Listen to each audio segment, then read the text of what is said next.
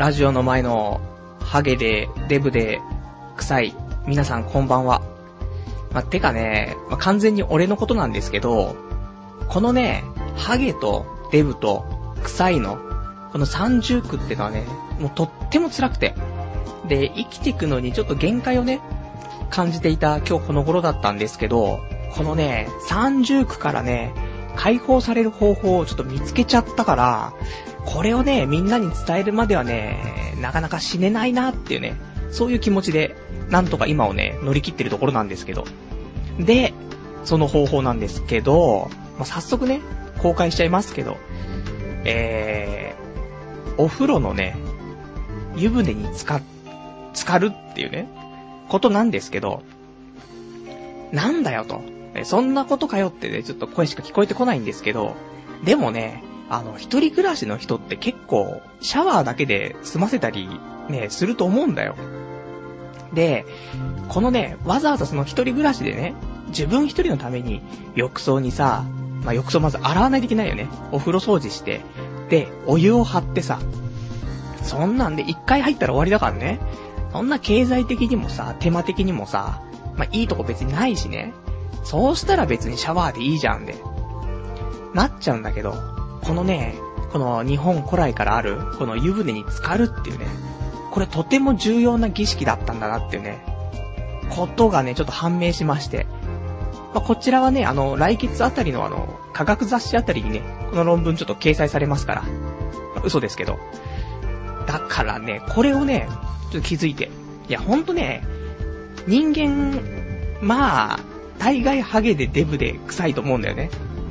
まあ、ハゲに関してはさ、もう常々言ってますよ。もうハゲてますと。で、デブも、ずっとね、もう、太ってますと言ってますけど、もう臭いとかって話はあんまりね、このラジオでしてないんですけど、いや、臭いよ。結構。もうね、あの、特に下半身が臭いんだよね。なんていうのか、これね、あの、もう、一時は、もう雑巾の匂いがするよね。雑巾の匂いしてた時もあるし、最近は、粘土臭かったよね。これやばいと思って。まあ、ズボンとかの話もあるんだけど、それ以上に多分ね、大衆的なところでくっせえなーと思って。で、自分が臭いと思ってんだから人はもっと臭いと思ってんだけど、誰もそれをね、俺に指摘しないというね、みんな心優しいなと思って。ね、ちゃんと気づいてますよ。自分は、あの、臭いって気づいてるけど、ね、みんなありがとうっていうね、ところだったんですけど。で、これどうにかしなくちゃいけねえなと思ってさ。で、別にファブリーズとか肉体にかけてもしょうがないしさ、まあ、どうしようもねえなと思ってたんだけどさ、まあ、ちょっとね、湯船に浸かろうかと。結局、夏とかで、そういう汚いね、そういう油とかが全部毛穴に入っちゃっている可能性があると。そこに目をつけた俺はね、あの、シャワーだけ、シャワーとその石鹸とかだけじゃ落としきれないと。ちゃんと毛穴を広げて、そこからね、全部を排除しないと、もう根本的解決にならないっていうことをね、悟ってさ、で、お風呂掃除してさ、もうお風呂も掃除してないから汚いんだよ。もうカビだらけだよ。でも、そこはね、頑張ってさ、掃除をして、で、湯船にさ、まあこれ浸かるわけですよね。お湯を張ってさ。そんで、次の日、見事に臭くない。と、俺は感じていたんだけどさ。いや、これ来たなと思って。でもね、この、お風呂、ね、その湯船に浸かる浸からないって話はさ、もう遡ること10年前の話なんだけどさ、俺20歳ぐらいから、ジンマシンが出るようになったのね。で、このジンマシンっていうのが、まあ一番出るのが、お風呂、お湯に浸かって温まって、で、そこから出た時に、ジンマシン超出るのね。なぜか、まあ、判明はしてないんだけど、おそらく、その、体が熱くなったのと、その、外気に触れて、外気とのその温度差によって、ジンマシン出ちゃうっていうタイプのね、そういうニュータイプ、まあ、全然、ね、これを、こんなジンマシンね、ゲットしても何にもいいことなかったんですけど、このね、ジンマシンのね、ことがあって、僕はちょっとあの、湯船に浸かることをね、控えるようになったんだよね。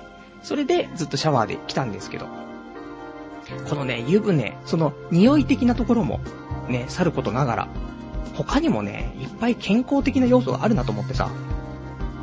まずさ、その、痩せるよね。その、デブっていうところの観点から考えて、まず体は基本的に油っぽいと。ね。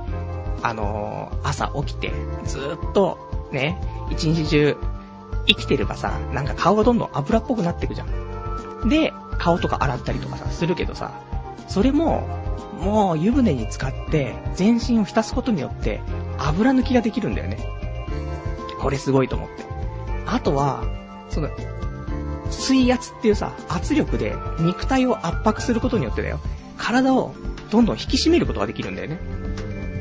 すげえと思って。で、あと、もうこれはね、お風呂の中入んないと、もうできないことなんだけど、ね、あの、お風呂の中でオナニーとかじゃないですよ。それは、あの、いつでもやってもらって、ね、水中で精子を出すとどうのとかそういう話はね、あの、ちょっと興味本位でやっていただけたらと思うんですけど、あの、湯船に浸かるとさ、その、ちょっと半、半無重力みたいになるじゃない。だからその、地球というこのもう、どこを歩いていても、ね、ずっと付きまとってくるこの重力。この重力からの解放。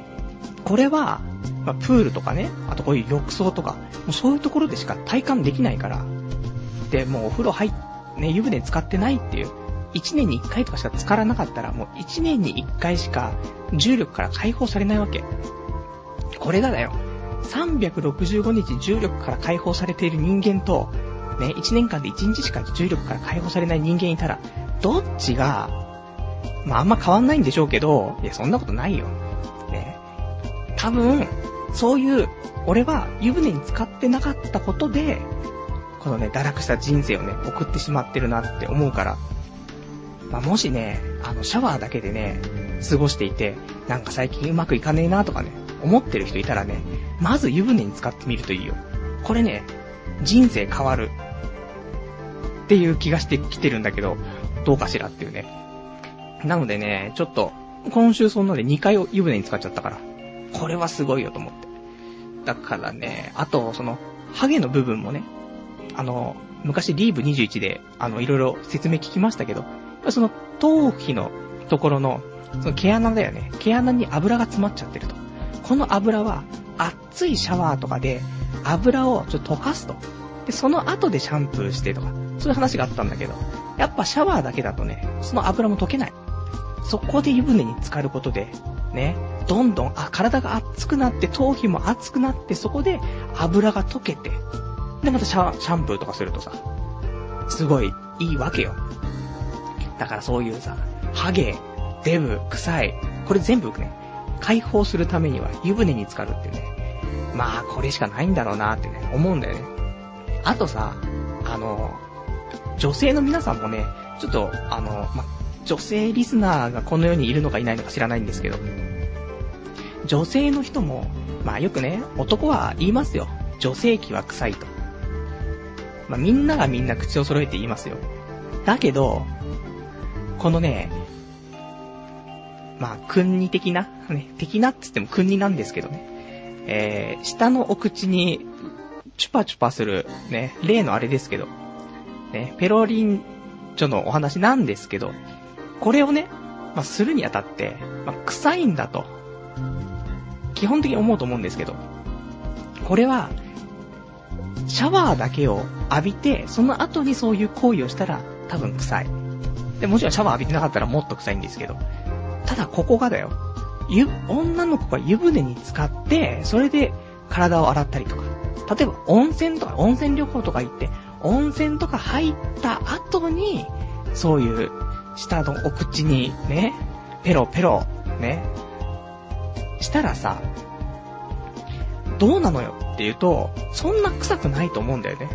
これは、まあ、あのー俺はあんまり経験が少ないんでね、なんとも言えないんですけど、そういう可能性がね、ちょっと出てくる部分があるから、そう考えると、やっぱし、湯船に浸かるべきなんだよね。やっぱ、臭いのが取れるのはあるから。だから、まあ、自分がね、臭いっていうのもありますけど、それ以上に、もう、女の臭さに耐えらんないと。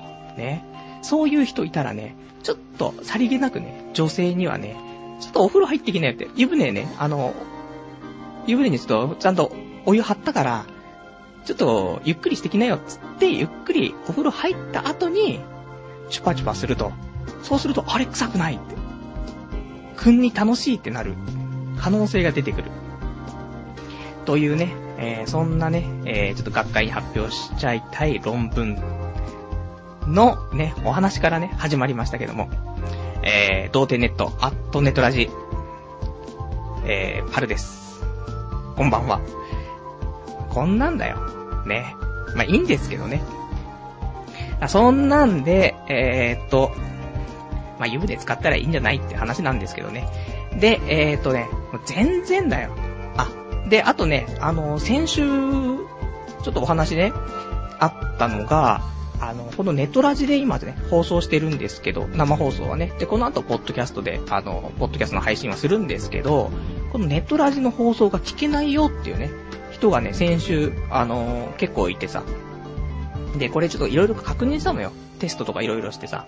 したら、ちょっとね、これわかんないよ。わかんないんだけど、このネトラジの運営的なものが、ライブドアからね、その、ネトラジ、株式会社ネトラジに、なんか譲渡されたらしいんだよね。再譲渡。もともとそのネトラジの方が持ってて、それがライブドアのところに行って、で、ライブドアからまた戻ったみたいな感じなんだけど、で、それにあたって、今まで、その、放送始まったらオンエアっていうね、サイトの方にさ、サイトとか掲示板に、放送始まったらオンエアっていうね、ちょっと画像がね、あのー、わかるようになったんですけど、これがうまく作動しない状態になってて、なのでね、あのー、ちょっと今週から、まあ、当分はね、あのー、それがちょっと不具合が起きてね、ちょっと使えないみたいなので、えー、一応その、放送時にクリックで再生開始っていうね、あの、リンクは、あの、トップページの方とかも付けてあるので、ここから押すと直接ね、あの、再生プレイヤーっていうの、これが起動するかと思うから、それでちょっと聞いてもらえたらなと思いますんでね。またその辺、あのー、状況分かり次第ね、ちょっとお伝えしていきますからね。まあね、ドラジもね、こうやって長くね、使わせていただいてね、ありがたいなっていうね、ところですからね、本当に、あの、今後もね、頑張っていただきたいなと、いうところなんですけど。で、えー、まあ今週はね、なんか、疲れちゃったっていう、人生疲れちゃった。そんなのはね、やっぱしね、ありましてね、もういいこと、起きなすぎるんだよね。生きてて。だからもうさ、なんかもう、基本的に1年に1回ぐらいいいこと起きてもいいじゃん。でも全然起きなくてさ、せめてオリンピックぐらい、4年に1回ぐらいはいいこと起きたらいいなと思うんだけどさ、それも起きないなと思ってもそろそろもう、こんだけね、なんかいいこと起きないからさ、そろそろいいこと起きてくんないと、そ、本当にやばいと。でもずーっともう、いいこと起きねえかな、いいこと起きねえかなってね。そういう風なね、今週だったんですけどね、いいこと起きないんだよね、本当に。悪いことしか起きないんですけどね。なんでね、今日はね、あのー、最近起きたね、いいこと。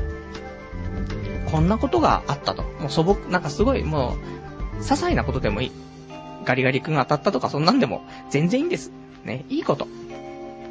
それをね、あの、もし、最近そんなの起きたよってあったらね、えー、お便りね、そんなんいただきたいなと思います。で、お便りは、えー、掲示板とお便り、えメールの方でお待ちしております。掲示板の方は、童貞ネットとググっていただいて、で、ホームページありますから、こちらの掲示板の方、えー、ラジオ用スレその3というね、ところにお便りいただきますか、あとは、えー、メールの方でお待ちしてます。メールアドレスが radio.doutei.net ラジオ .doutei.net こちらまでね、お待ちしてます。ほんと、いいこと起きないんだよなと思ってね。まあ、そんな、こんななね、えー、今日もね、ちょっと23時からね、1時間やっていきたいと思いますからね、よろしくお願いします。で、一応その、なんかタイトルコール的なね、しなかったんで、あれなんですけど、えー、ここでね、童貞ネット、アットネットラジ。この番組は、チコネズミさんの提供でお送りいたします。まあ、そんなんで、あのー、今週もね、えー、プチカンパいただきましてね、えー、サイトのね、トップページの右上に、プチカンパっていうね、ボタンありますから、こちらから、ウェブマネーをね、まあちょっと、僕に、僕宛に送って、えー、見ることができるっていうね、そういう、童貞ネットの募金がありますからね、ちょっとこちらの方をね、えー、募金いただけましたら、ちょっとね、一緒にいただいたメッセージをね、お読みさせていただくというね、お話なんですけども、じゃあちょっとメッセージいただいてますからね、えー、読んでいきたいと思います。えー、パルさん、こんにちは。最近仕事ばかりでつまらないので、残業代でプチスポンサー始めます。でも、番組はパルさんの思うようにやってくださいね。ではでは、というね。そんな温かいメッセージいただきましてありがとうございます。や、本当に、チコネズミさんはね、前回も、このね、プチ乾杯いただいてね、本当に、あの、これで、またね、いただいちゃって、プチスポンサーしていただいてるみたいでね、ありがたいんですね。だせっかくなんで、こうやってね、あの提、提供でね、ちゃんとお名前お読みして、メッセージも読むので、なんか、宣伝したいこととかあったらさ、あの、ぜひ、その、メッセージの方にね、宣伝を入れてもらえると、まあ、聞いてる人は聞いてますから、に、に、うーんと、どのぐらいかな ?7 人ぐらい。いつも3人ぐらいですからね。7人ぐらい今聞いてると思うから。で、これでちょっとまあ今日も俺頑張るから、9人ぐらいに増えると思うんでね。9人ぐらいにはそのメッセージが届くと思うからさ。それはね、ぜひね、あの、せっかくちょっとウェブマネーいただいてるからね、あの、うまく活用してもらえたらなと思いますからね。で、他の方もね、あの、こうやって、ね、ちょっといやらしい話ですけど、ウェブマネーいただけましたら、もう完全に、ね、あの、犬となってね、宣伝しますからね。えー、その辺もね、ちょっといただけたらと思いますからね。えー、これプチカンパの方もね、お待ちしてますからね。えー、こんな感じでありがとうございます。で、えー、まあ、今週の、まあ、そのね、なんもない、いいこと起きない、そんな話なんですけど、まあ、ちょっとね、お便り1個いただいてから、それをちょっとね、読んでからね、その話したいと思うんですけど、ラジオネーム、羊がいる水族館さん。えー、市場が大変なことになってるけど、パルさん大丈夫かというね、お便りいただきましてありがとうございます。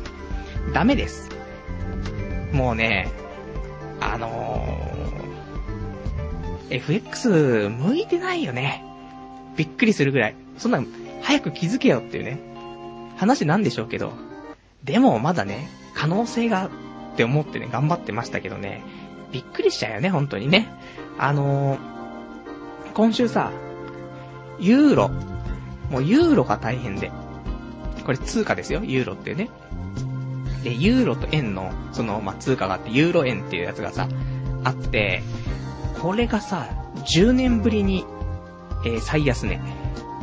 なんでですか？なんで俺がこうやって FX をやると、毎週のようになんか記録的な、歴史的なことが起きるのかちょっとわかんないんですけど。でさ、もうさ、だいたいこの辺までしか下がらないなっていうので、だいたい読んでたんですよ、そこ。たらさ、そっからガンガン下がって、そっからもう、手のつけられない感じになっちゃってさ。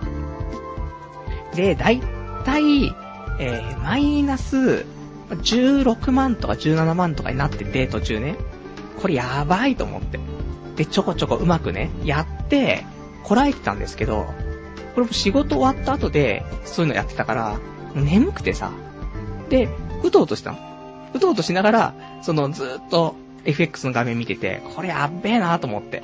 で、こっくりこっくりしてて、で、こっくりこっくりした時に、ポーンって音して、何の音だと思ったら、あの、ロスカットの音なんだよね。これがきついんだよね。で、やっべえと思って。うとうとしてたと思ってね、はっとね、目が覚めてさ、ね、全部ロスカットされて。結果、マイナス22万っていうね。もう、死にたくなっちゃうよね、本当に。だから、本当にさ、もう、バカなんじゃないと思って。一番最初のさ、でっかいロスカットが37万でしょ？で、その次に9万でしょ？まあ、アイス買ってる間にロスカットっていう9万円でしょ？で、今回こっくりこっくりしてる間に22万でしょ？もうバカすぎると思ってさ。これ合計するとさ、37足す9足す22でさ、68万なんだよね。で、もともと俺が始めたお金、普通にあの現金を入れたお金っていうのが68万 ,8 万なのね。だから、言ったらもう、その、入れたお金丸々ロスカットされてるってさ、ね、ちょっと頭いかれてんじゃねえと思ってさ。なんだけど、まあ、なんだかんだでね、それを、ロスカットの間はね、その利益出したりしてる時もあるから、一応、今残ってる現金は33万。まだ残ってるんだけど。ただ68万から33万ってことだからね。そう考えるともう35万ぐらいさ、マイナスなわけよ。これあったら全然もう引っ越せたじゃんっていうさ、このいつものパターンだよね。本当は、50万いったら、20万は、ね、もう早くリソナ銀行に返そうと思って。そしたら30万現金残るから、それでね、FX を継続していけばいいなと思ったんだけど、ちょっと欲を書いてね、55万ぐらいになってて、あともうちょっとやったらね、じゃあ、リソナに返そうと思ったやさっきにこれだからね。ダメだね。もうルール決めたらちゃんとね、それ実行しないと。50万いったら20万ね、ちゃんと下ろすと。それをね、ちゃんとやんないとね、ダメだなっ、本当に思うよねっていう。ところで、まあ、FX なんて本当にやめた方がいいよってね、声しか聞こえませんけどね。まあ、リスナーの人、皆さんね、FX やってる人もいると思うからさ。こんなね、ことになってますよね、皆さんね。だ来週からは大丈夫。なんとかなると思いますからね、みんな。あのー、FX 頑張りましょうっていうね。まだやるよ俺は。まだ戦う。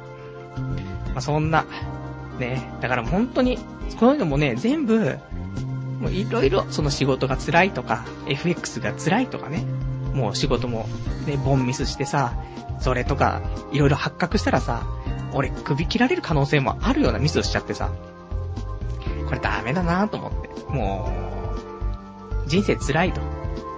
もう、死にたくなってくるけど、ただ、ね、アニメのシュタインズゲートがね、まだ最終話が残ってるから、ね、来週だからね、最終話放送されるの。それまでは死ねない部分があってさ、まあ生きてますけど。いや、下着が面白くて、本当に。あのー、多分ここ数年でね、一番面白いアニメだと思うんだよね。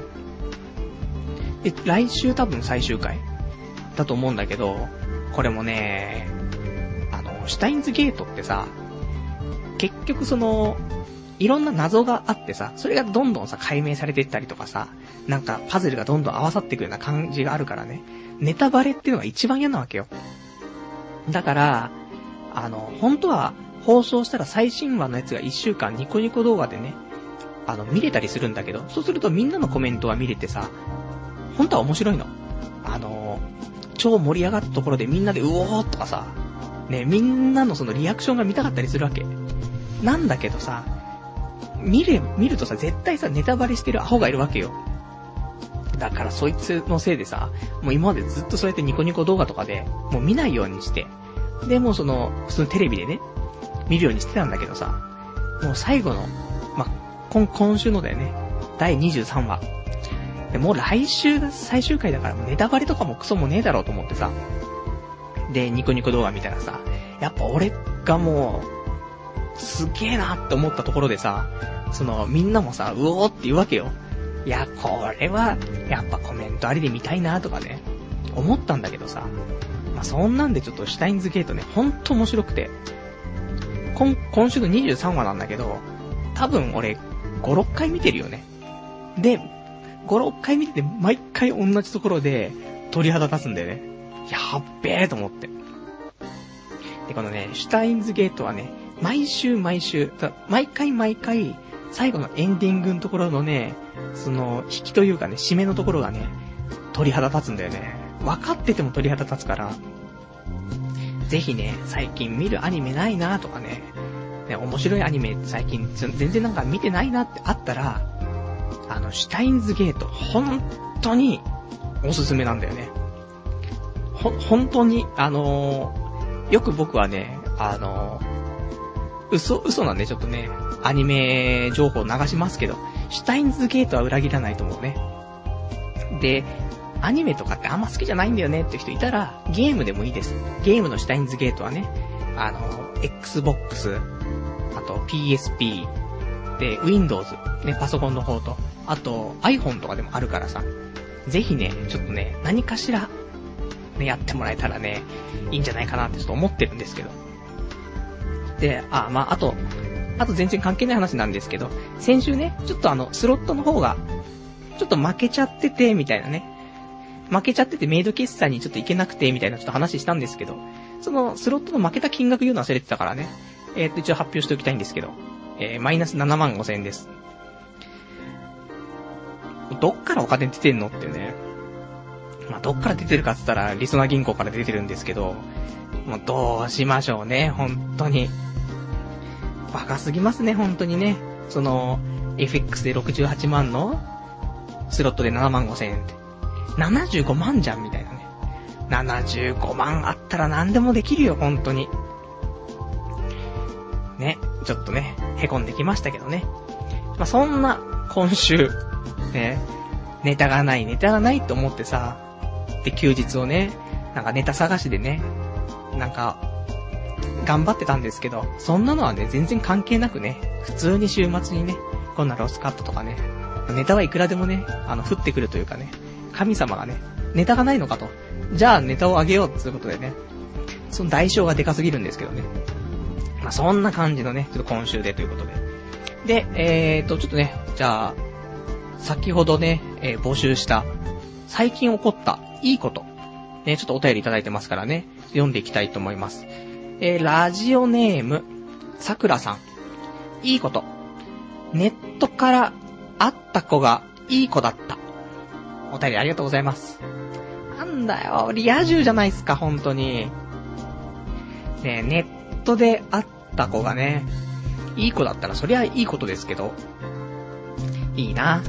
出会いがね、まず出会いがあるってだけで、本当に素晴らしい。それがもう、いい子でも、ね、デブでもブスでも、ね、女性器が臭くても、全然出会、出会うってことがね、まあ、そこがいいことだよね。女性と出会ってないもん、本当に。ね、あの、まあ、メガネ屋の子はね、メガネ屋の店員さんは、えっとね、久しぶりに、昨日土曜日ですね、えー、土曜日に店の前通ったら、ね、カウンターにいてさ、で、久しぶりに顔見たんだけど、やっぱり可愛かったね。分かった、さすがに。あの、みんな同じような子に見えるなとか思ってたけど、やっぱその子見たら確信できるよね。ああ、あの子だと。ねえ、やっぱり可愛いなと思って。まあ、そんなね、俺もそれがいいことチラ見しただけじゃんみたいなね。ストーカーじゃんなんだけどね。はい。そんなんで、えー、お便りありがとうございます。あとは、えー、最近起こったことね。えー、羊がいる水族館さん。最近起こったいいことか、ラッキーな出来事ってわけじゃないけど、ちょっとした幸福の発見なら二つあるぜ。まず一つ。こないだ買ったプルルンエンジェルバスト2っていうシリコンおっぱい。ボディーソープで毎日洗ったらシリコン臭さが完全に消えたんだ。二つ目。プルルンエンジェルバスト2に練乳をかけて舐めたら美味しかったってね。お便りいただきましてありがとうございます。うん、だ幸せ、ね。幸せはすべてプルルンエンジェルバスト2に詰まっていたっていうね、ことなんですよね。いや、本当に、それを、その魅力をすべて引き出したっていうね。そういうことがね、やっぱ素晴らしいですよね。なかなか常人にはね、引き出しきれないですからね。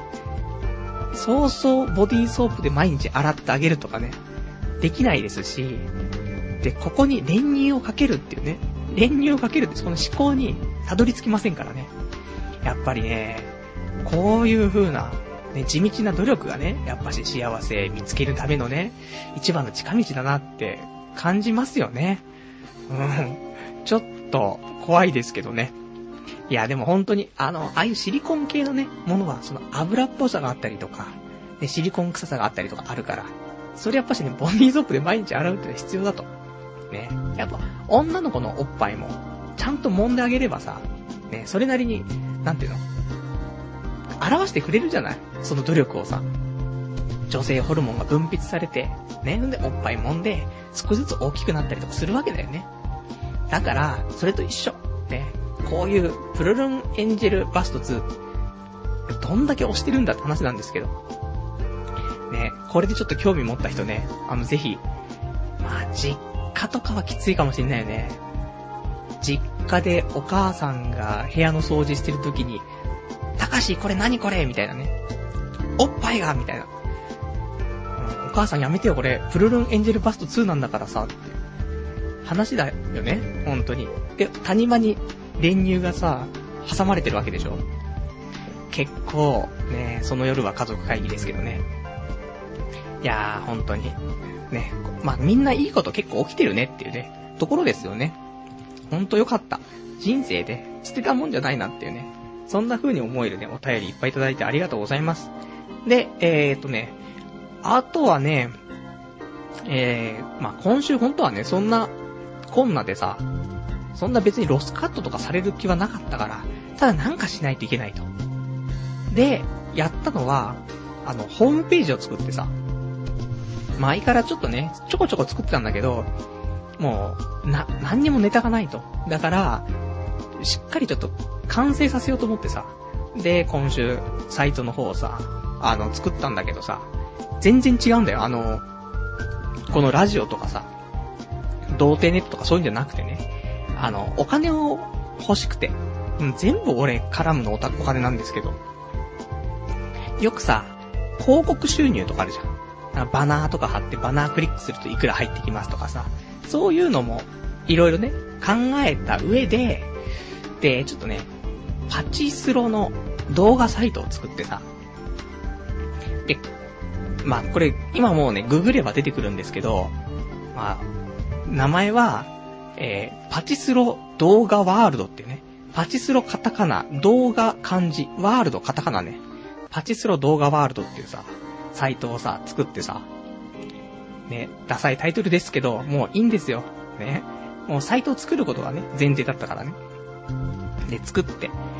で、ちゃんとその、広告のね、バナーとかそういうの全部つけてさ、作ったんだけどさ、まあ、これぐらい、ネタないかなと思ってね。ないから頑張ってなんかやんなくちゃってやることってこれぐらいなんですけどね。だからもしよかったらね、あのー、人助けだと思ってね、もしそこのね、パチスロ動画のね、サイトで気になるね、広告があったら、押してもらえると。嬉しいなと。これね、ダメですよ。あの、不正に押したらダメです。だけど、気になったなっていう広告はあると思うんだよね。やっぱり、何回かリロードすると、気になる広告が出てくると思うんだよね。そうしたら押してもらえると。ね。そうすると、俺もハッピー。で、みんなも欲しい情報がもらえてハッピー。で、広告主も、ね、そういうお客さんをゲットできてハッピーってね、30ハッピーだから。その辺ちょっとね、あの、見てもらえたらなと思ってね。で、これが今さ、パチンコのサイト、パチスロのサイトを作ったから、まんまコピーして今度パチンコのサイトを作ればね、もう本当にコピーでも2サイトできちゃうから。したらもうそれで、食っていけるんじゃないって。ねそしたら俺も仕事辞めてもさ、安心じゃないそしたらもうずっと、もうパソコンの前にずっといればさ、ニコニコ動画見て、ラジオやって、で、サイトの管理してさ、それでずっと済むから。そしたらもう変な話、だいたいね、ま4畳半の部屋でも、もうパソコンと布団があれば、ね、あと何もいりませんからね。全然問題ないじゃんって思ってるんですけどね。まあ、もしよかったらちょっとね、見ていただけたらと思いますからね。えー、よろしくお願いしたいというところですね。じゃあね、えーと、あとね、あ、すいません、えー、お便りいただいてます。ラジオネーム、羊がいる水族館さん。中国人が作ったようなサイトだって、ね、お便りいただきました。ありがとうございます。そんなことないですから、もう、俺が、ね、一週間かけて、でも、頑張って作ったサイトですからね。本当に。あのー、まあちょっとね、中国人が作ったようなサイトかもしれないですけどね。まあそれでも、今後ね、今後まだまだ充実させるね、余地はあるかなと思うから、まあ、見ていただいて、で、クリックしていただけたらなと思いますからね。まあそんなこと言っても、ね、あの、いいサイトですよ、本当に。ね、心血注いでね、頑張りましたから。まあ、ぜひね、見ていただけたらなと思ってます。じゃあね、えーと、じゃちょっとね、コーナーの方ね、行きたいなと思います。えーと、コーナーね、えー、こちらがいただいているのがですね、春のお悩み相談室。こちらのコーナーやっていきたいと思います。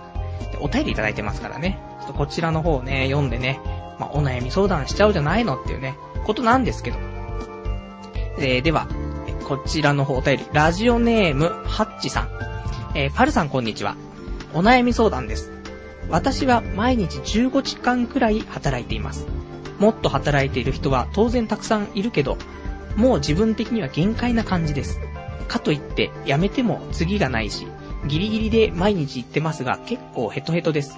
パルさんは毎日どんな感じで仕事に臨んでますかというね、お便りいただいてました。ありがとうございます。ね。まあ、仕事の悩みは尽きないよねっていうね。大体だって22とかで大学、ね、大学行ってれば、卒業してさ、23歳から、あと定年、まあ、60歳まで働くとしてさ、約40年間働くんだからさ、そりゃあね、悩みますよ。人間ですから。で、これがだよ。なんか今週、なんかニュース出てたけどさ、あの、世界でも、ね、長時間働いている、そんな人種、どこが何位よみたいなので、日本は2位だったよね。9時間労働とかって書いてあってね、2位とかって言って、ふざけんなと。9時間労働だったら、悩んでないぞ俺たちはっていうね、ところありましたけど、ね、サービス残業は含まれませんっていうね、ところなんですよね。で、えー、このお便りいただいたハッチさんはね、毎日15時間ぐらい働いてると。15時間って何時間よっていうね。9時から働いて、えー、12時に終わるというね。まあそんなんだよね。俺も前のそのブラックな会社にね、勤めてた時は、15時間労働、うーん、でしたね。日々。だからこの時は本当に病むよね。もう、上司死んでくれと。で、頼むから上司死んでくれと。で、頼むからこの会社の入っているビル潰れてくれと。ね、崩壊してくれと。じ、なんか、まあ、不謹慎だけどね。そういう風にね、思っちゃうぐらい。不謹慎なのに思っちゃうぐらい追い込まれちゃうんだよね、人間は。で、これが、もう本当に、あのー、風船が破裂するようにね、どんどんもう膨らんでって膨らんでってパンってなると、自分が壊れちゃうから。その前に、なんとかしないといけないっていう部分があるからね。まあ難しいとは思うんだけどさ。でももっとね、いいことをたくさんあるかもしんないけどな。じゃあもっとたくさん働いてる人いるかもしんないけど、でも朝9時から働いて終電まで働いてればさ、もう十分だよねっていうね。で、これが残業代出ればまだね、なんていうの、自分に言い聞かせる方法としてはさ、まあ、お金稼げてるしっていうね。せめてそこがあればさ、まだいいけど、俺の時、その時サービス残業だからさ。だから、まあ、少しね、基本給高くしてもらってたけど、でもサービス残業だからね。定時は6時だからね。6時から12時までの6時間はさ、サービス残業でさ、それがね、月に20日とかあったらさ、100時間超えるじゃない。100時間もサービス残業だからね。そう考えるとね、ほんと死にたくなっちゃう。だから、やめたけどね。ほんと。だから、うーん、次がないって言うけど、だから実績とかね、そういうのを、ま作るようにして、その実績を元に転職するっていうのは、本当は一番いいとは思うけどね。でもなかなかそういうわけにもいかないから、まあ、お金を貯めて、で、なんか、自分の好きな仕事をするのがいいかもね。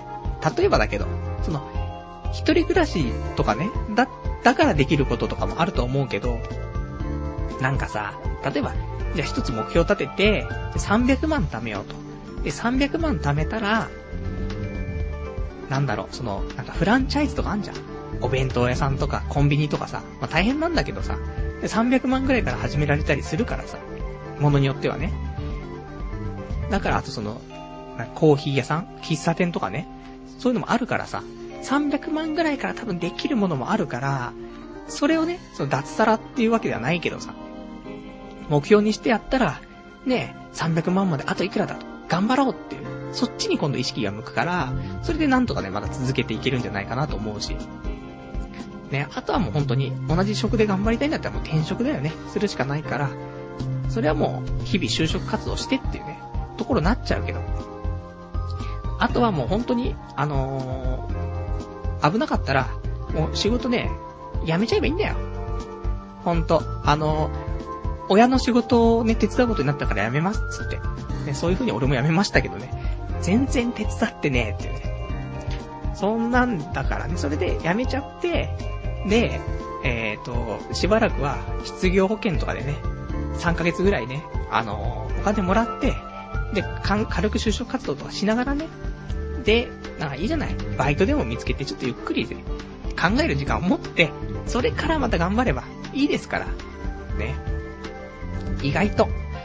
まあでもそっからね、あの、立ち直るのはまた大変だからね、復帰できないこの社会。ですから、そこはね、気をつけないといけないんでね。まあ働けるんだったらね、働いて、で、転職とかした方がね、よりいいところにね、行った方がね、いいんじゃないかなと思うけど。まあ、俺は最近は、もう朝6時に寝て、で、昼の11時に起きて、で、仕事行くみたいな。で、ボンミスして首切られそうになって落ち込んで帰ってきて、で、アニメ見てオナニーしてまた6時になったから寝るみたいな。そんな繰り返しだからね、本当に、なんか生きてるだけな感じだけど、でも、何にもしないで家でダラダラしてたらさ、なんもなんないけど。ただ、ね、最悪ですよ。最悪な考え方だけど、ただ、会社に行って、まあ、ある程度仕事をしてる感じであればね、お金が出ますからね。このお金、ね、家でうだうだしてても、ね、そこの職場に行っててもね、別に同じ時間だから、会社行ってね、少し過ごしてる方がお金がもらえますからね。そういう意味では。で、稼いだお金を FX に入れて全部飲まれるってさ、そういうサイクルをね、やっぱししていきたいですからね。そんな感じで私生きてますから、ね、ちょっと頑張ってって言ってまたあれだからね、ここはみんなで踏ん張ってね、生きていけたらなって思いますけどね。まあちょっと、そんなんでね、えー、全然アドバイスに何にもならないけどね。えー、これからもね、なんとか踏ん張っていただけたらなと思います。で、あと、もう一個お悩み相談ね、えー、お便りいただいてますね。えー、お便りが、どれですか？えー、どれだ？結構お便りね、いただいてるんですよね。はい。えー、ラジオネーム、キゲシンさん。はるさんこんばんは。実は今気になる女の子がいます。その子は今25歳で自分は30歳なのですが、よく飲みに誘うと来てくれます。今度告白しよう、えー、告白してみようと思います。ただ自分はこの年で童貞なので、体の関係になった場合、自信がありません。最初の初エッチについてアドバイスお願いしますというね、お便りいただきました。ありがとうございます。でもね、いいよね。相手が25で自分が30って、本当に一番いい年齢のバランスでしょ？で、よく飲みに誘うと、ね、来てくれる。もう完璧だよね。まあ、これ勘違いじゃなければいいですけどね。その、この体の関係になった場合の、ね、アドバイスが欲しいってお話ですけど、その前に告白して OK かどうかっていうね、その部分でちょっとわからないですけどね。でも多分この内容だといけるでしょうという。だからこそのこのね、事前に、ちゃんと考えておかないといけない、そういう初エッチについて、なんだけど、もうね、正直言った方がいいよね。そんなに、気持ち悪いのかな？女性から見た時にどう、30歳で童貞ってどういう風に映るのかわかんないけど、でも別に、いいじゃない。そこまで言わなくても。あと、後日談で言えばいいだけの話だから、あの、こういうことね、そういう、体のね、そういう、下半身ペロペロ的なことって俺あんまり経験ないんだと。ぜ、全然、全く、完全に経験ないんだっていうと、ちょっとこいつやべえぞって思われるかもしんないから、まあ、もう、あんまり経験ないんだと。ね。そこで、そういう自信のなさを見せてたね。それで、セックスをすれば、問題ないかと思うんだよね。あ、この人慣れてないんだわっていうぐらいで済むじゃない。だけど、もう完全に私、ね、あの、童貞ね、まっしぐらでございますって言ったらさ、ちょっとこの人もしかしたら人間的に問題あるのかしらって思われる可能性はあるよね。その、ビッチとかスイーツ、メンヘラな女ばっかだから、この世はさ。そういう風に考えちゃう、捉えちゃう女は多いから。いやそこはね、そういう風に思われないように。まあ、あんまり経験がないんだと。ね。で、あの、結婚した時にでもね、あの、実はあの時童貞だったんだと。お前が最初で最後の女だぜって言ってあげれば、うん、濡れるからね、その女は。だから、で、まあそれはいいですよ。で、初エッチなんだけど、あの、チンコは立つ人と立たない人がいますけど、まあ、まあ立つでしょう。これは大丈夫でしょう。30歳ですから。で、立ちました。で、えっ、ー、と、挿入等に関しては、まあ、愛部的なものはまあ、じっくりしてあげてくださいよ。ね。まあ、この30年間、ね、溜め込んだ、このね、熱い思いを、ちゃんと上から順番に、あの、順を追ってやっていってあげれば、満足するまで。ね。キスしたいでしょ？だからキスを、満足するまでキスをして、で、下に来ました。ね。首がありますと。ね。首もなんか色々したかったり、鎖骨があったりするわけじゃん。そんで、おっぱいが出てきますと。おっぱいも好きなだけ揉んだらいいんです。うん。で、おっぱいから行って今度くびれがあって、おへそがあってと。で、この好きにしたらいいんです。そこからようやく最後のね、女性器が出てきますから。でも女性器を超えた後にも太ももがあったりとか、ありますか？ら、もうそう、もう上から順番に好きなようにしていっていただいて、そうすると、それを時間をかけてやると。それをしたらもうあとは、えっ、ー、と、チンコ入れるだけですからね。で、チンコを入れてあげて、で、その時に入れ方がわかんないと。なったとしても、まあ大丈夫でしょう。ね、あんまりこういう経験がないんだと言えば、ね、女の子が、ね、インサート、ね、その辺ちゃんとしてくれますから。ね、ど、どこ、どの辺かしらみたいな。ちょっと、しどろもどろしてると、うん、この辺みたいになって、多分入れ、入れさせてくれるから、そこ安心してさ、で、あとはもう、腰を振ってみてくださいよ。で、うまく腰が動かせないと。そういう事態に陥ると思いますけど、もうこれはしょうがないよ。そういう経験あんまりないんだということですから、あ、この人慣れてないんだわと。そしたら女の子が上になって、ね、女の子が腰を振ってくれますから、もう全然問題ないです。で、あとは最後、射精ですよね。射精は難しい。うん。射精は東大に合格するぐらい難しいと。いう風にね、昔ちょっと辞書で読んだことありますけど、あのー、ダメなんだよ。この30年間オナニーしすぎてると、手の圧力の、そういうチンコの刺激で射精してるから、それよりも緩い締め付けだと射精できないんだよね。その膣圧で射精ができないっていうね。そういうちょっと症状がね、多々見られます、最近の男性には。なので、まあ、しょうがないと。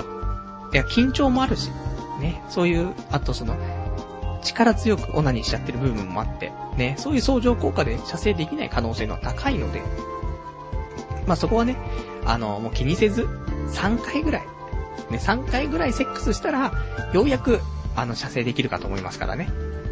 そのぐらいの気持ちで言ったら、問題ないかなと。で、かといって、射精しないだろうということを踏んで、生でしちゃうと、そういうのはダメです。ね。生でするのは、もう NG なんで、結婚するまでは、ちゃんと、あの、ゴムをね、つけてもらいたい。ね。そういう風に、もうそ、そういうね、あの、生でセックスをするような人は、このラジオは聞いちゃね、いかんですよ。もうみんな、このラジオ聞いてる人はみんな、ゴム。ね。みんな岡本が大好き。ぐらいのね、ゴムですから。ゴムつけないとダメですよ、やっぱしね。結婚するまではゴム。こういう風にね、ちょっとね、みんなはね、セックスの方してもらいたいなと思ってるんですけどね。とか言ってゴムとか出せよ、みたいなね。なるし、あと女の子も生でいいよとか言ってくる女いますけど、そんな、そんな女いたらまずね、もうグーでパンチしていいですからね。もうぶん殴って、うん、それで顔にね、あの、コンドーム被せてやってくださいよ、本当に。それで、セックスしたらね、大丈夫ですから。いや、ほんと、ゴムだけは、ね、だから初エッチの時ちゃんとね、ホテルとかにゴム置いてあると思うけど、一応その、エチケット的な、大人のたしなみとして、まあ、ゴムをね、あのー、ちょっとカバンの中にはね、忍ばしておくっていうのもね、一つの、ね、紳士的なね、対応かなと思いますからね。この辺も忘れずにというね、ところで。で、あと、あの、セックスするときはね、ちゃんとお風呂に入ってからね、湯船に浸かってからが一番いいですから。じゃないと、衝撃がね、強すぎるからね。くせえと。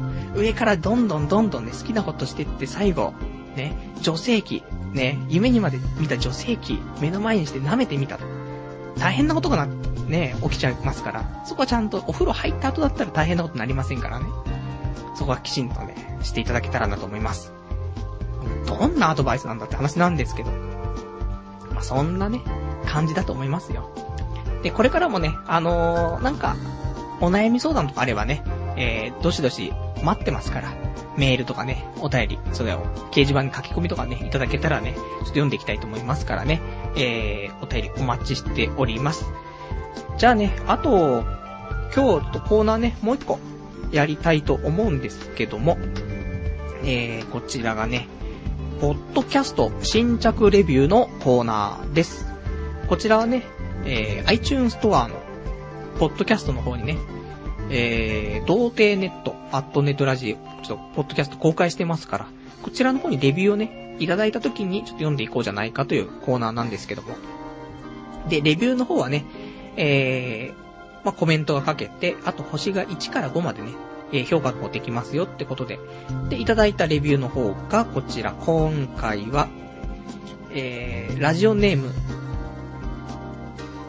データモンさん。え、寝る前に、喋りがゆったりしていて、え、寝る前に聞くとすぐ眠れます。個人的にリーブ21スペシャルの回が最高に面白いと思うので、初めて聞く方は第1回からではなく、そちらの方を先に聞くことをお勧めしますというね、お便りいただきました。ありがとうございます。ね、えー、で、こちら、評価の方は星5つというね、ほんと、ね、みん評価高いね、最近ね。怖くなってくるね。大丈夫なの？こ、これは、俺いつも思うんだけど、いつも聞きたかったんだけど、このラジオって、ちゃんとラジオとして成立してるの？っていうところがすごいあってですね。ただ俺が好きなこと喋ってるだけなんだけど、そのラジオ的になっているのかなっていうね、ところがいつも不安でね、えー、震えてるんですけど。で、こうやってね、まあ、レビューもいただきましてね。で、まあ、寝るときにね、聞くとね、すぐ眠れますと。この、本当に、睡眠導入剤か、俺かっていうね、ところになってますから。で、あとは、初めて聞く人。今日ね、もしかしたら生放送初めて聞いてくれたりとか、ポッドキャスト初めて聞いてくれてるっていう人もいるかもしれないんですけど、この後に、ね、童貞ネット面白いじゃないかと。じゃあちょっと第1回から聞いてみようかな第1回を聞くと、第3次になってますから。この俺ですら第1回は聞けないですから、全然もう。怖くて。で、ここで、えっ、と、リーブ21スペシャルっていう、基本的にさ、あの、ポッドキャストで公開してるのって、あの、何月何日放送分とか、第何回放送分っていう風に書いてあるんだけど、そのね、ポあの、リーブ21スペシャルに関してだけは、そういう風に、あの、第何回とかじゃなくて、リーブ21スペシャルっていう風に表記してあるから多分すぐ見つけられると思うんだよね。で、これから聞いてもらった方がいいんじゃないですかっていうね、ことですから。個人的にも俺も本当にその辺から聞くぐらいがね、一番いいんじゃないかなって思いますから、第1回とかもう第3次だからね、リーブ21スペシャルから聞いてもらえるとね、いいかなと。えっ、とね、多分ね、第48回か49回、この辺がね、あの、一応間にリーブ21スペシャルっていうのがありますからね。よかったらこっからね、ちょっと聞いてもらえたらね、いいんじゃないかなと思います。ね、またちょっとレビューの方でね、いただいたらね、読んでいきたいと思いますから、えー、どしどしね、こちらもお待ちしております。それでは、えー、今日もね、こんな時間になってしまいましたからね、えー、お別れのコーナーね、行きたいと思います。えっと、お別れのコーナーは、まあ、今日ね、えー、喋りたかったこととか、あと読めなかったお便りとかをね、えー、つらつらと、え、読んでいきたいと思います。じゃあね、えーと、お便りね、いただいてますね。ラジオネーム、えー、218番さん。先ほどね、あの、初めてのセックスのね、ところの件だと思うんですけど、えー、くびれがないです。どうしたらいいですかというね、お便りいただきました。ありがとうございます。あのー、くびれはね、あった方がいいっていう人と、なくてもいいっていう、そういう二つの人種に分かれますからね。それはもう大丈夫です。その代わり、首がない代わりに、他の武器があればね、おっぱいがでかいとか、ね、あれば。あ、ぽっちゃり型が好まれる時ってあるじゃない。あんまよくわかんないんですけど。そんな、おっぱいが大きくてくびれてる方が絶対俺はいいんですけど、で、可愛い、顔が可愛くて、みたいな。で、声が良くて、みたいな。ね、そんな淫乱な女が一番大好きなんですけど。だでもね、くびれてるのもいいですし、くびれてなくても、その代わりなんか女性的な、そういうなんか抱き心、抱き心地がいいとかね、そういう話聞いたりしますからね。そんなに気にしなくても。ただ、あの、太りすぎちゃってるとね、またそうするとあの、ぽっちゃり好きな人しかね、今度、あの、見てくれなくなっちゃうから、多少はそういう努力をしつつ、ね、それでくびれがない分には、これしょうがないですからね。それでも全然問題ないと思うんでね。うまく、活かしていってね、もらうとね、いいんじゃないかなと思いますよ。えーと、あとね、お便り、ラジオネーム、えー、羊がいる水族館さん。えー、さっきのね、仕事のね、仕事辛いと、あのお話なんですけど、確かに自分の作った店や会社、一国一城の主になれば、どれだけ働いても幸せかもな。下手したらゲームやアニメよりも楽しいかもしれないというね、お便りいただきました。ありがとうございます。それはあるかもね。ただ、あの、プレッシャーとか責任感とか、そういうものは結構来る。あ結局さ、自分の店とかかい、なんかね、そういうの持ったりすると、やっぱさっきのその、例えば300万貯めてやりましたと。ただ300万じゃ追いつかないんだよね。だから国から借金をすると。そうすると、借金で何百万とかって借りると、プレッシャーすごいね。途中でやめられなくなっちゃうから。だからそれが辛いけど、それでも自分の店とかだったりするから、結局怒られたりしないんだよね。自分がいいと思うことをやって、それでいいんだから。で、ね、上から言われることもないよ。まあ、フランチャイズだったら上から言われるけど、なんか適当に自分でね、やりたいことあったからつって、それでなんか自分で始めたりしたらさ、自分が、まあ一番考えなくちゃいけなくて自分が動かなくちゃいけないけど、で、でもやった分帰ってくるし、ね、別に怒られるわけでもないし、自分がいいと思うのをやって、それが認められればね、それで食っていけるわけだから。そういう意味ではね、本当に、あの、一つの幸せの形っていうのはあるかもしれないから、まあ、そういう意味でもね、まず、すぐにでも動けるようにということで、まず300万貯めようか、みんなね。ね、自分に言い聞かせてますけどね。まず300万貯めよう。そうしたら大丈夫でしょ。だって昔のさ、あの、今も有限会社、有限会社ってないですけど、株式会社からしかね、あと個人事業とかしかないですけど、昔だったら、多分有限会社って300万とかからじゃないと始められなかったよね。で、昔は、今ね、1円からでも始められるけど、株式会社っていうのは1000万からじゃないと始められないって部分があったから、やっぱその300万っていうのは一つのラインだと思うんだよね。会社を起こすにあたって300万。これが必要なものだと思うの。だから、まずそこを、貯めたら、もういつでもだって会社辞めてもいいじゃん。だから、300万貯めるまで、なんとかしがみついて、頑張って踏ん張って。で、溜まった瞬間に、俺はもういつでも解放される準備はできてるぜの、そのなんか、スタンスになると、今度逆に、その今の仕事の方も、少しゆとりを持ってできるかもしれないから。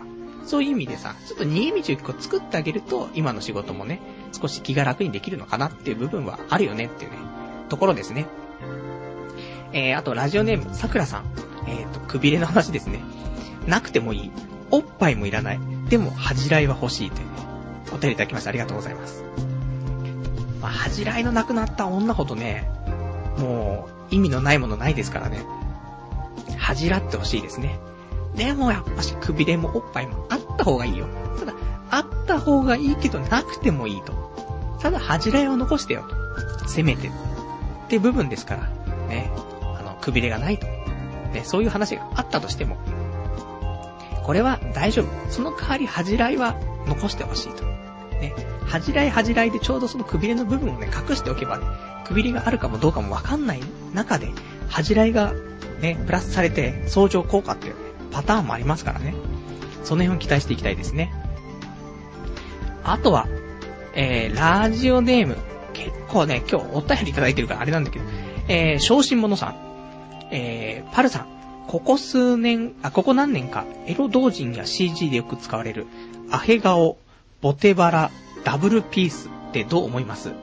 僕はあれで逆に萎えるのですが、あと、僕は、えー、おととし前のグローバルソブリンを始めたんですが、大失敗です。長期で考えないといけない商品だと念を押されたのですが、このまま行くと、さらに下がり続けて、えー、続ける気がして仕方がないです。現在60万ぐらい元本割れしてますが、もうやめた方がいいでしょうかというね、お便りいただきました。ありがとうございます。まず、えー、エロ同人とかね、CG で使われる、アヘ顔、ポテバラ、ダブルピースね。まあ、アヘ顔ダブルピース。ね、いわゆる。あれを見ると逆になえるというね、話なんですけど。まあ、わかりますよ。で、その、妊娠しちゃったような腹でしょ。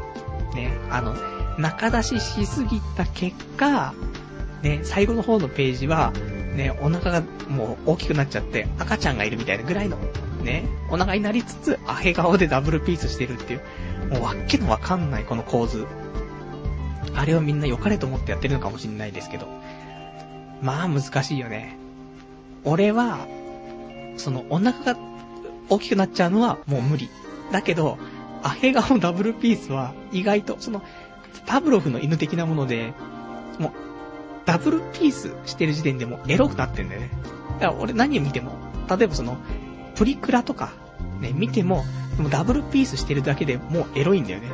もう完全に、エロいことをしている。ね。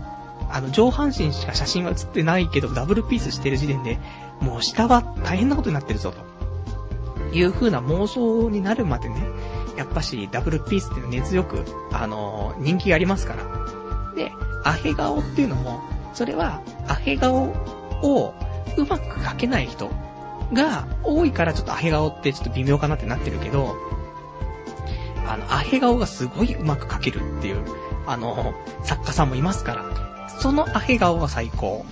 だから、ね、俺はアヘ顔ダブルピースは思考だと思ってます。ね、気持ち悪いですね。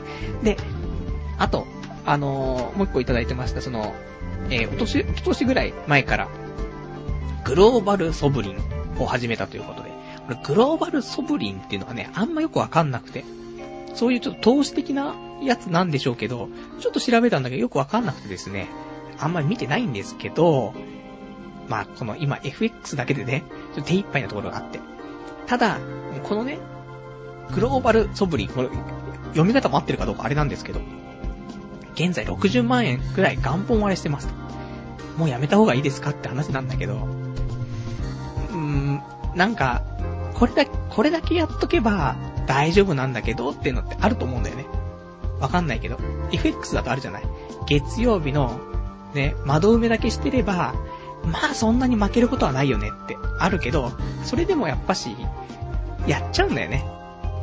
だから負けちゃうってところあるから、例えばそういう絶対負けない方法みたいな。だそういうのあれば、続けていった方がいい気がしますけど、そういうのなければ、もう60万、うーん、もうやめちゃった方がいいのかもしんないね。なかったことにして。って思う時もあるけどね。もしくは、あー、でも俺もなんとも責任が持てないからね。あれだけど、例えば、お給料、2ヶ月分、とかっていう形だったら、いいよ。そしたらもうそれはもう諦めって、諦めてさ、2ヶ月働いたらいいじゃんってところだからさ。だからその、ね、あの、昇進者さんの月収とかにも寄ってくると思うけど、まあでもね、もうちょっとそんな希望の光が見えてこないんだったらね、一回やめて、冷静になって1ヶ月後、また考えるとかね、そういうのもいいかと思う。正直。あと9月ってあんまりね、いい月じゃないらしいよ。FX とかね、あの、9月あんまり良くないって言われてて、それ知ってるのに俺もやってさ、マイナス22万とかやっちゃったからさ、もうね、あんま、一回離れて、で、またチャンスは来るから、その時までにまたなんかいろんなプランとか考えたりとかして、で、体制を整えていくってこう方法もね、ありかなと思いますよね。で、えーと、あとね、こちらの方が、お便りが、えー、お便り、ラジオネーム、えー、ラジオネーム、ケロンさん。パルさん、いつも楽しく拝聴させていただいてます。先週の、おっぱぶでの出来事、非常に楽しく聞かせていただきました。パルさんはかなり凹んでらっしゃいましたが、そんなパルさんには、やはり手こき屋が、手こき屋さんがおすすめです。僕が足しげく通っている都内某所では、基本3000円からで、60段階にも及ぶオプションの中から好きなプレイをつけていくというメニュー選択方式です。手こきはデフォルトで、フェラチオ2000円とか、アナル攻め1000円とかのオプションメニューです。えー好きなオプションを組み合わせていくということは、パルさんが苦手な粘膜系のものは避け、コスプレとか好きなプレイを追加すれば、オンデマンドなプレイができます。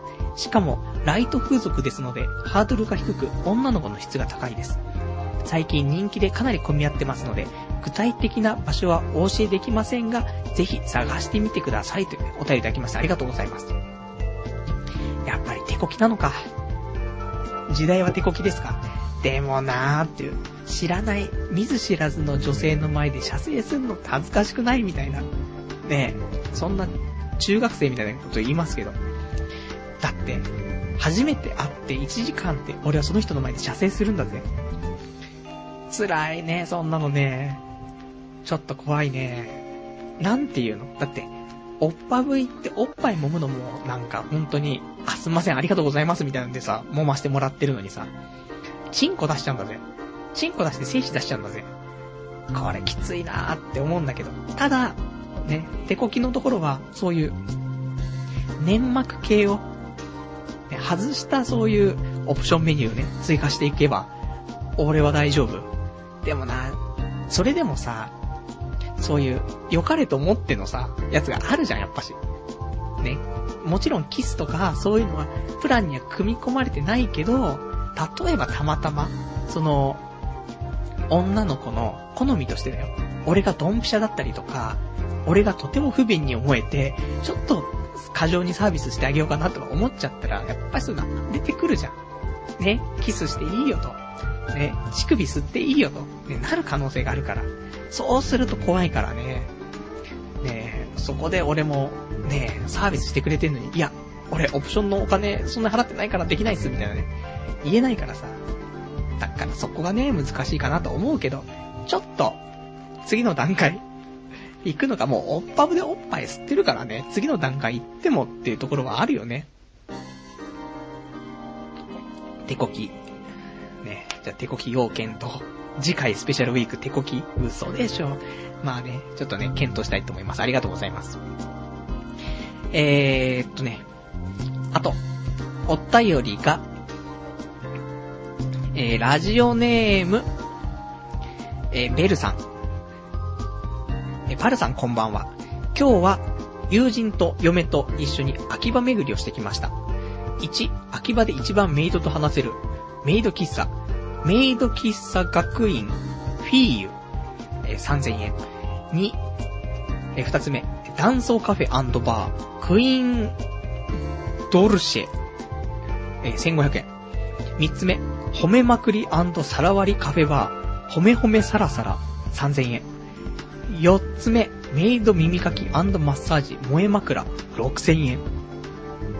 えー、五つ目、OL 系メイドカフェバー、ゴット、GO、GOT ね、えー、1万円。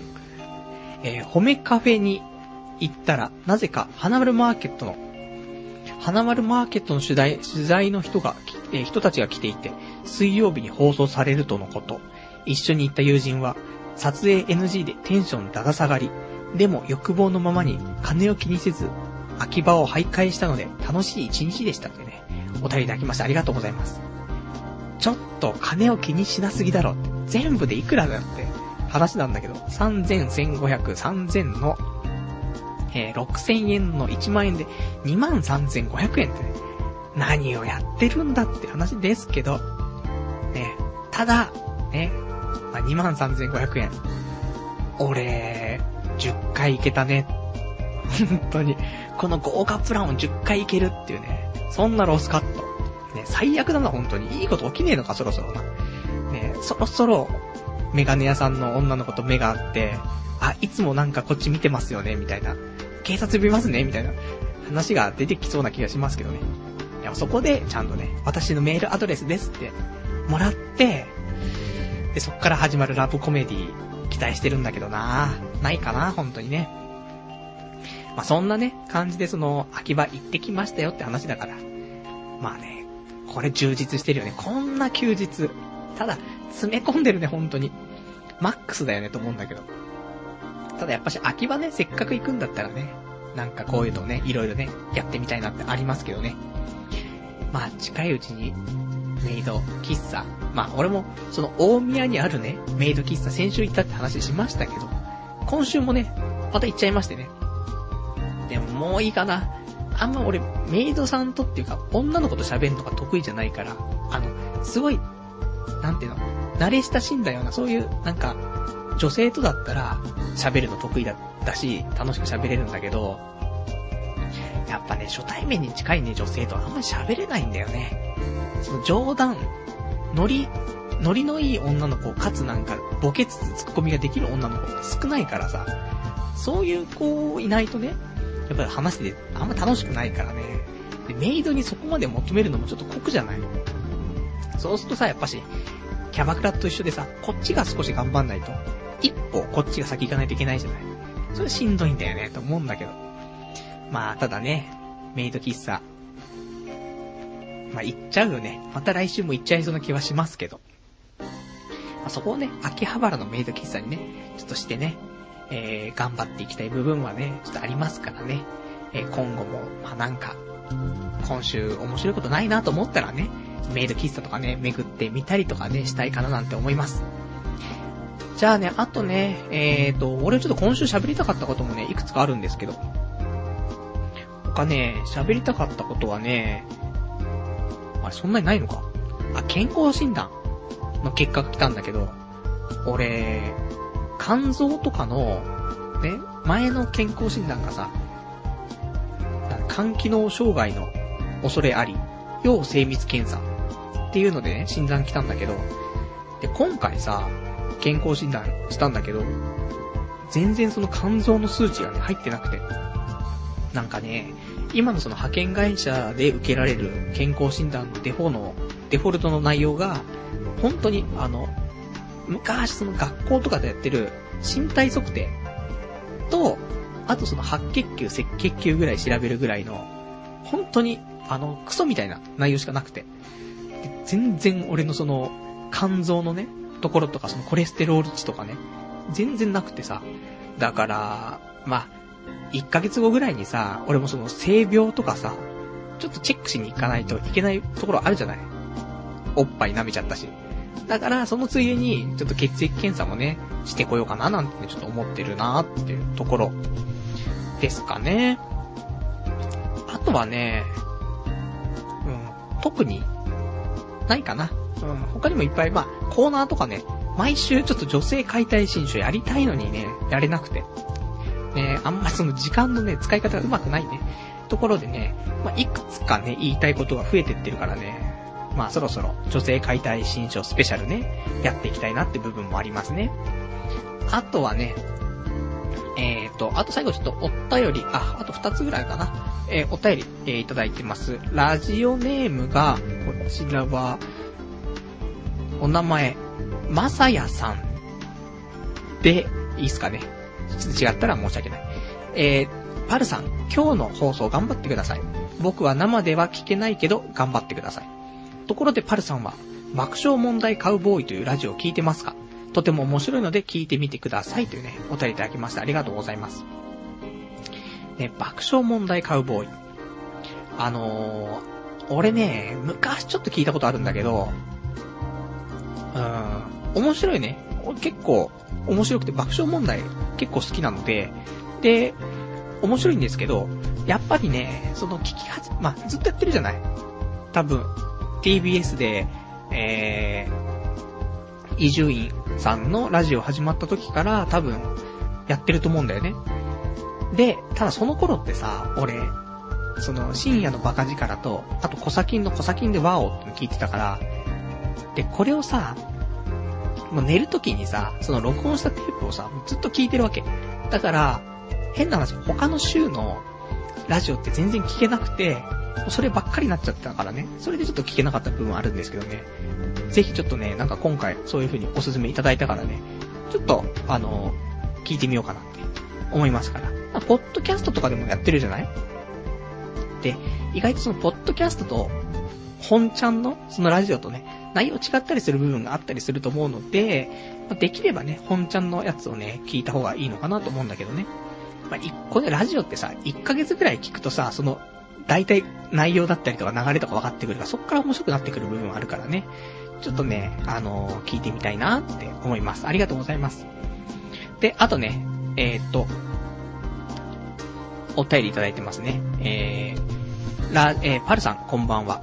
先週相談に答えてもらったヨダカです。先週は真剣に答えていただき、えー、ありがとうございました。パルさんのアドバイスで、え、今は公務員を目指しています。1年後受かったら報告します。え、僕の今週、いいことは、え僕の今週のいいことは、アルバイトに受かったことですというね、お便りいただきました。ありがとうございます。いや、よかったね。アルバイト受かってね。アルバイト受かるって結構いいことだよね。そうそう受かんないから。この不景気のご時世。ね、それで、まあ、俺も先週ね、あのー、お悩み相談？